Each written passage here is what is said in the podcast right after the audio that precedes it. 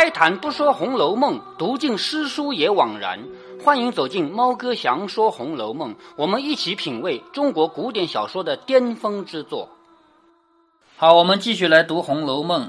贾宝玉和林黛玉两个人因为互相试探，结果呢，明明两个人是一条心，却吵了起来。这样呢，惹得贾母啊、王夫人他们也不开心。然后呢？在袭人的劝说下面，贾宝玉就主动来求和。两人刚和好呢，王熙凤就来了。其实王熙凤就是来看看他们俩好没好的，因为贾母惦记着嘛。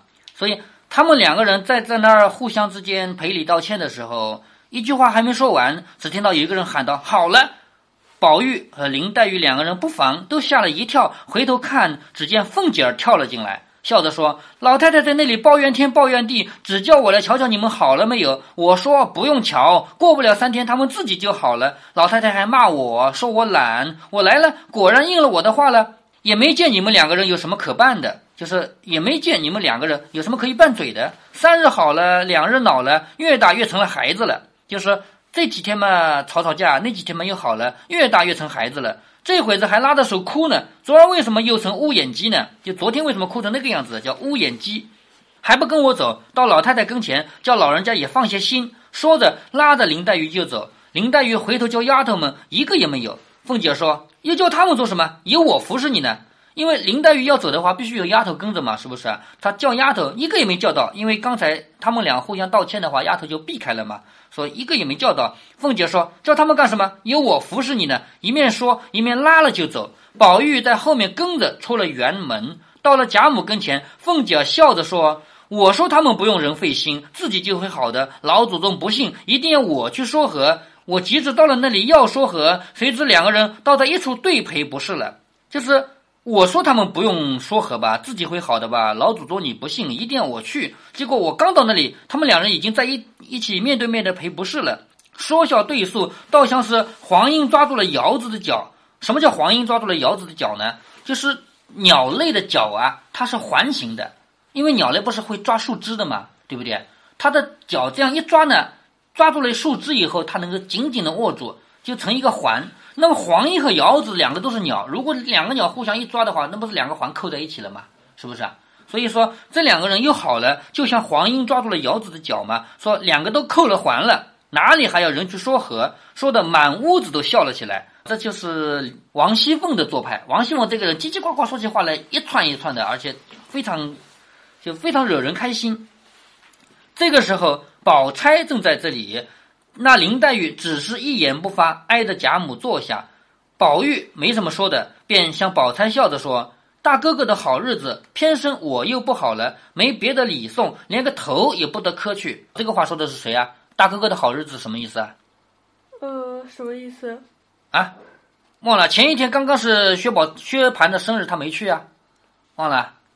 所以大哥哥的好日子就是薛蟠的生日嘛。薛蟠的生日那天，偏偏我又不好了。其实他没什么病啊，就是因为不开心才不去的嘛。他假托身子有病嘛。他说大哥哥的好日子，偏生我又不好了，没别的礼送，连个头也不得磕去。就是我没送礼就算了，我也没去磕个头。大哥哥不知道我病，倒好像是我懒推故不去的。就说你哥哥啊，薛蟠啊，不知道我生病的话，以为我懒呢。倘或明儿恼了，姐姐替我分辨分辨。就如果薛蟠明天生气了的话，你替我说说。宝钗笑着说：“这也多事，你便要去也不敢惊动。”薛宝钗这个人说话非常有水平。他说什么？他说：“你不要这么想，你就是要去也不敢惊动你。”啊。好，这个话说的漂亮的吧？是不是啊？啊，听不出来啊，这个意思啊。贾宝玉在向薛宝钗赔礼，说：“你哥哥的生日我没去，叫他不要生气。按理说生日都要去给他祝贺的嘛，我没去给他祝贺，不要生气。”可是薛宝钗反过来说什么？我哥哥的生日就是你要去也不敢让你去，因为你尊嘛，你这个地位高嘛，怎么能让你去给他祝贺呢？是不是这个意思啊？这个话听得出意思了吗？嗯。啊，所以《红楼梦》读了这么多了啊，都已经读了二十三十回了啊，这里面的这个人情世故你还是不怎么太了解啊，听不出这个味道来。这也是多事。你便是要去也不敢惊动，况且身上不好，也就是说他也没有揭穿贾宝玉。贾宝玉推说身上不好嘛，推说自己有病，他也没有揭穿说。况且身上不好，兄弟们日日一处，要从这个心到身份了。就是我们兄弟们啊，咱们兄弟们一天到晚在一起，如果有这个想法的话，那倒互相疏远了。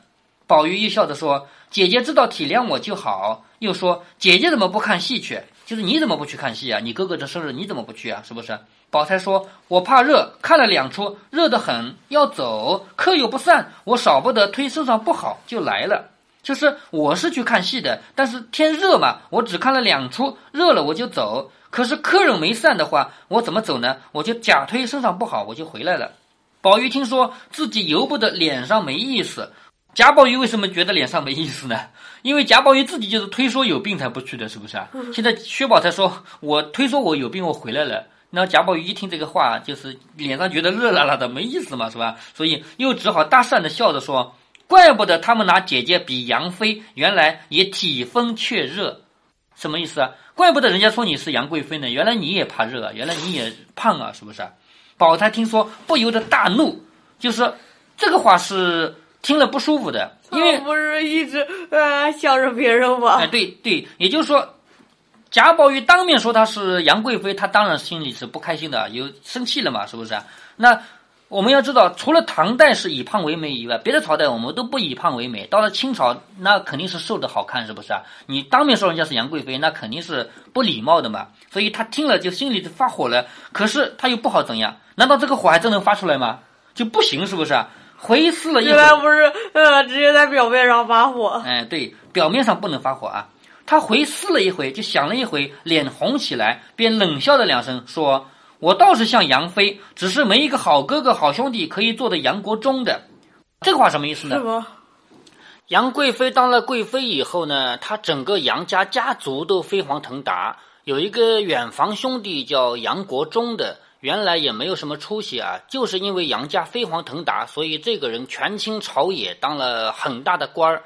所以他说：“我倒是想做杨贵妃，可是我没一个好哥哥、好兄弟可以像杨国忠那样做大将的。”那这个话什么意思呢？究竟什么意思呢？什么意思？就是说贾宝玉你没用，你不是我的兄弟吗？是不是？就你不是笑我是杨贵妃吗？那我笑你，你也不是杨国忠，对不对？就。对吧？我觉得这话更适合笑和薛蟠，这样，因为薛蟠和他的关系更近啊。这样就是说，说说自己的哥哥，那他没有这个必要啊。他其实是针锋相对。贾宝玉，你居然敢调侃我说我像杨贵妃，那我就说我我还没一个像样的兄弟呢。也就是说，你不是我的兄弟吗？你就不像样。这个话要从这方面去理解啊。两个人正说着可巧，小丫头定儿因不见了扇子，这个。定啊，这这个青色的这个字的意思就是青颜色啊。定啊因不见了扇子，和宝钗笑着说：“必定是姑娘藏了我的，好姑娘赏我吧。”就说你把我的扇子藏起来了吗？好姑娘，你快赏了我吧，你给给了我吧。宝钗整个这本书里唯独一次发火，就是薛宝钗这个人是从来不发火的，表面上是一定能忍住的，是不是？这是整个这本书里就这一次他发火，他说：“你要仔细，我和你玩过啊。”你再以我我和你素日嬉皮笑脸的那些姑娘跟前，该问他们去。说着，定儿就跑了。那为什么他会发火呢？为什么？你刚想想刚才的话呀，对不对？整个这一段话，首先贾宝玉、林黛玉两个人哭哭闹闹，原因是什么？原因是因为金玉良缘，跟他是有关系的，你知道吗？嗯。能想通这一层吗？然后贾宝玉因为哭哭闹闹了，就装病不去参加薛蟠的生日。这个事情薛宝钗也是知道的，她明知道贾宝玉不去参加生日是装病，对不对？好，现在贾宝玉还要说我身上不好，所以才没去的，还要这样说。而薛宝钗呢又不好当面拆穿，只好说，嗯，是啊，就算你要去也不敢惊动你，何况身上不好，只能顺着这个说。结果薛宝钗说了这么多大度的话，为了这个整个大局，为了就是在人前的这样一种圆润啊，说了这么多的话，接下来换了一句什么话？换了一句贾宝玉说他像。杨贵妃是不是啊？所以内心是比较恼火的，可是又不好发作，他又不好对贾宝玉发作。正好这个时候有一个定儿撞到枪杆上了嘛，说你一定藏了我的扇子，快赏我吧。于是他就对这个人发火了，说你要仔细，就是你要当心，我和你玩过吗？你再怀疑我和你素日嬉皮笑脸的那些姑娘们跟前，你该问他们要去，就是你找不到扇子，你问他们要。说着，定儿就跑了。宝玉自知又把话给说造次了，就是贾宝玉。到这个时候知道自己刚才那句话不该说，就是说他像杨玉环啊，这话是不该说的。当着许多人，更比刚才在林黛玉跟前更不好意思了，便急得回身，又同别人搭讪去了，又去跟别人说话了。林黛玉听见宝玉奚落宝钗，心中着实得意。林黛玉嘛，她平常就是心里有一个结，就是害怕金玉良缘。可是这回贾宝玉当着他的面说薛宝钗胖，是不是啊？他最高兴，心里就得意，才要大言，也趁势取个笑。不想定儿找扇子，宝钗又发了两句话，她就改口笑着说：“宝姐姐，你听了两出什么戏？就是你到哥哥那个生日去啊，听了两出什么戏？”宝钗见林黛玉面上有得意之事。人的得意啊，脸上是看得出来的。那你要得意，为什么？不就是因为宝玉说我像杨贵妃吗？是不是啊？你得意什么？看他脸上有得意之态，一定是刚才听了贾宝玉奚落自己的话嘛，随了他的心愿。所以呢，既然你要问我听了两出什么戏，那我就要反过来说你们了。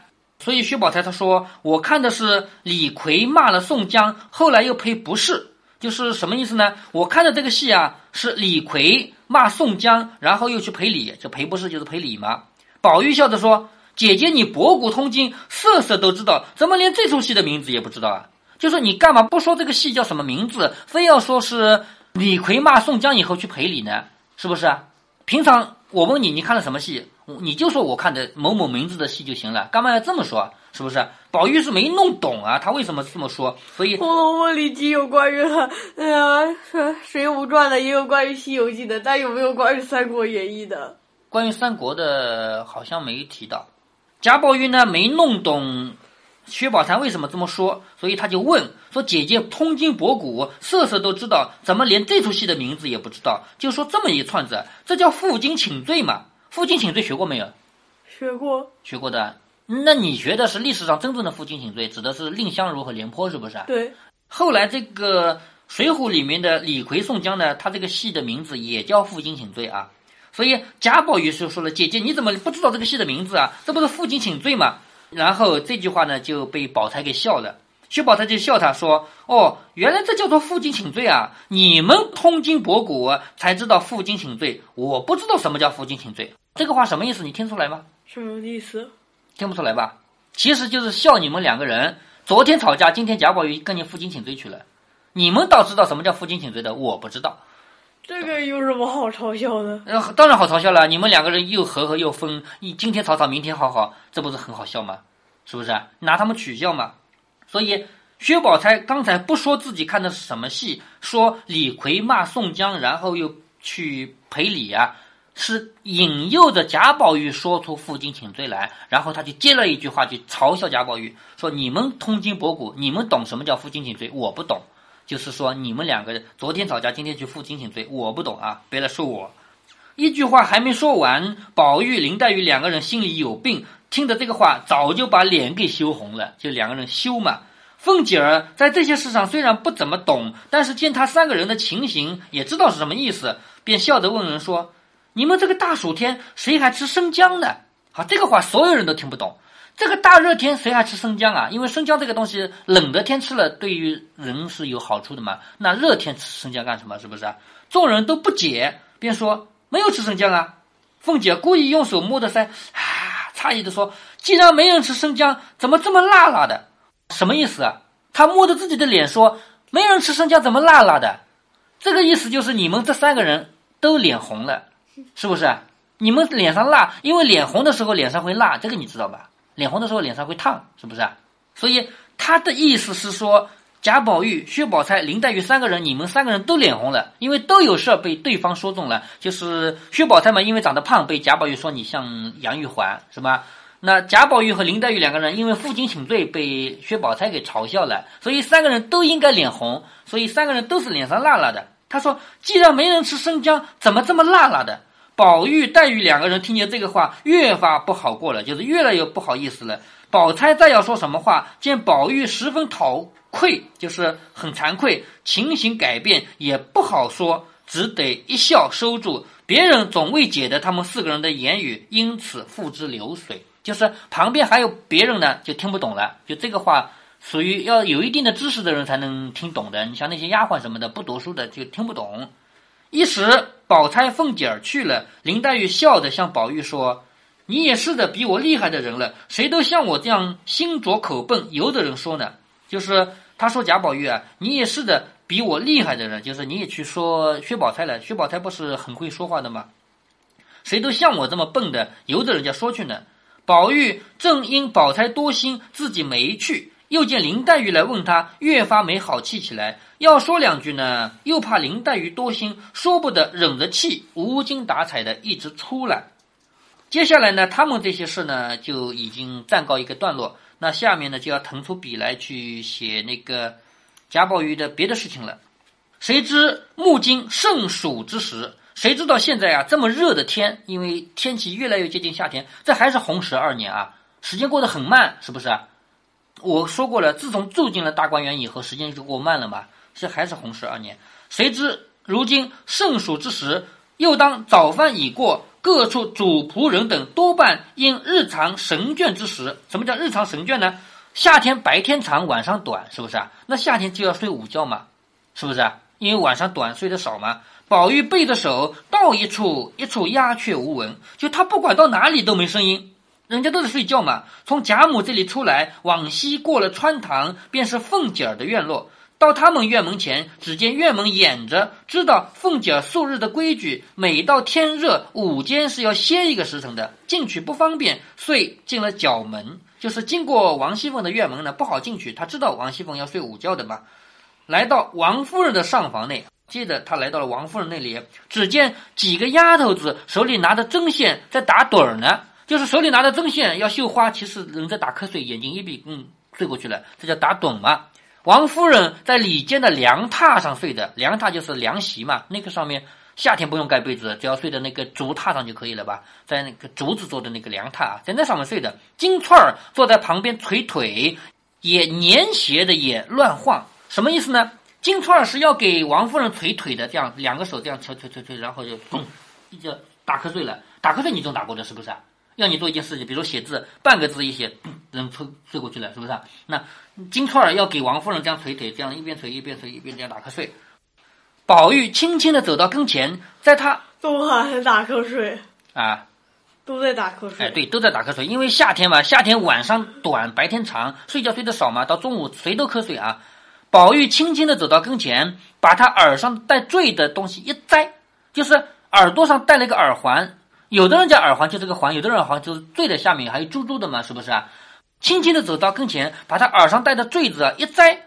金钏儿睁开眼睛，见是宝玉。宝玉悄悄地笑着说：“就这么困啊？就困得这么着？”金钏儿抿嘴一笑，摆手令他出去，仍合上眼，没说话，叫他走，仍然合上眼睛。因为这个时候不方便说话，前面王夫人在那睡觉，我是要给她捶腿的嘛，不能陪你说话，是不是？就摆摆手让她出去，仍然合上眼睛。那耳环不要了吗？没有被他摘掉，就是轻轻的拉一拉嘛。宝玉见了他，就有些恋恋不舍的，悄悄的探头看看王夫人合的眼睛，就是看看自己的妈妈，咦，睡着了是不是啊？合的眼睛，便向自己身边的荷包里。带了香雪润金丹掏了出来，这个什么意思呢？就是夏天吃这个东西不容易中暑。我们现在也有不中暑的东西，比如说那个十滴水，十滴水这么小小的一支啊，把它直接往嘴里一灌，吃了你夏天三十几度温度出去跑不会中暑的。也有人用来洗澡啊，那个可以喝可以洗澡都可以啊，十滴水对吧？我们前几年我们每年都发的，因为。作为一种企业福利，什么东西就是防止员工中暑嘛，就发点这个东西，你拿回去，你吃也好，洗澡也好，都随你的便啊。呃，最近这两年不发了，因为企业也要节省成本，这些东西就没发。好，那个时候不是实地水，实地水是现在才有的啊。那个时候，宝玉从他的荷包里拿了一个雪香润金丹出来，这个东西明摆的就是吃了就可以在夏天保持清醒，就是至少可以不瞌睡啊，或者不中暑这样的东西。便向金钏口里一送，就是把它放到金钏嘴里去。金钏眼睛也没有睁开，只管噙了。这个噙就是用两个嘴唇夹住，牙齿没夹住啊，就是牙齿还咬住，用两个嘴唇这样把他夹住，眼睛也没睁，就这样。又是拉耳环，又是给 呃给他喂药，呃这个。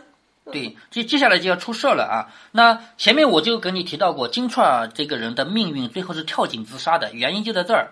就是贾宝玉来拉拉耳环，然后给他吃个东西，然后继续跟他说话。这个时候，王夫人其实没有睡着，接下来要发生一个惊天动地的事情，然后结局导致的结果是金钏跳井自杀了。好，我们先休息一下。《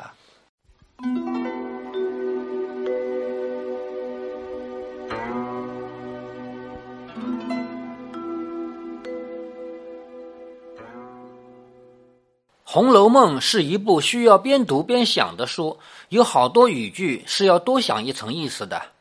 像宝黛钗这样的人，他们之间的对话往往藏着比较深的含义。大家如果还记得探宝钗黛玉半寒酸那一回，应该能够理解小小的一个手炉让林黛玉发挥的淋漓尽致。在这里，我们看到薛宝钗也不是省油的灯，她跟宝玉聊天也跟猜谜一样，什么推病回来了，什么负荆请罪，其实薛宝钗已经在绕着弯讥讽贾宝玉了。这种方式挺好，既能让你骂的人听得懂，也不会伤及无辜，属于聪明人之间的较量。但是薛宝钗毕竟还是没能忍住，她还是发火了。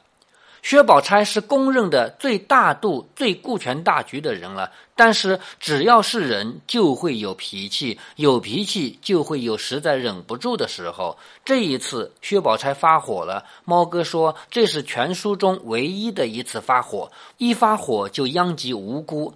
咱们不能借题发挥，给薛宝钗抹黑，毕竟人家已经做的这么大度了。咱要是觉得薛宝钗做的过分，那就是一百步笑三步了。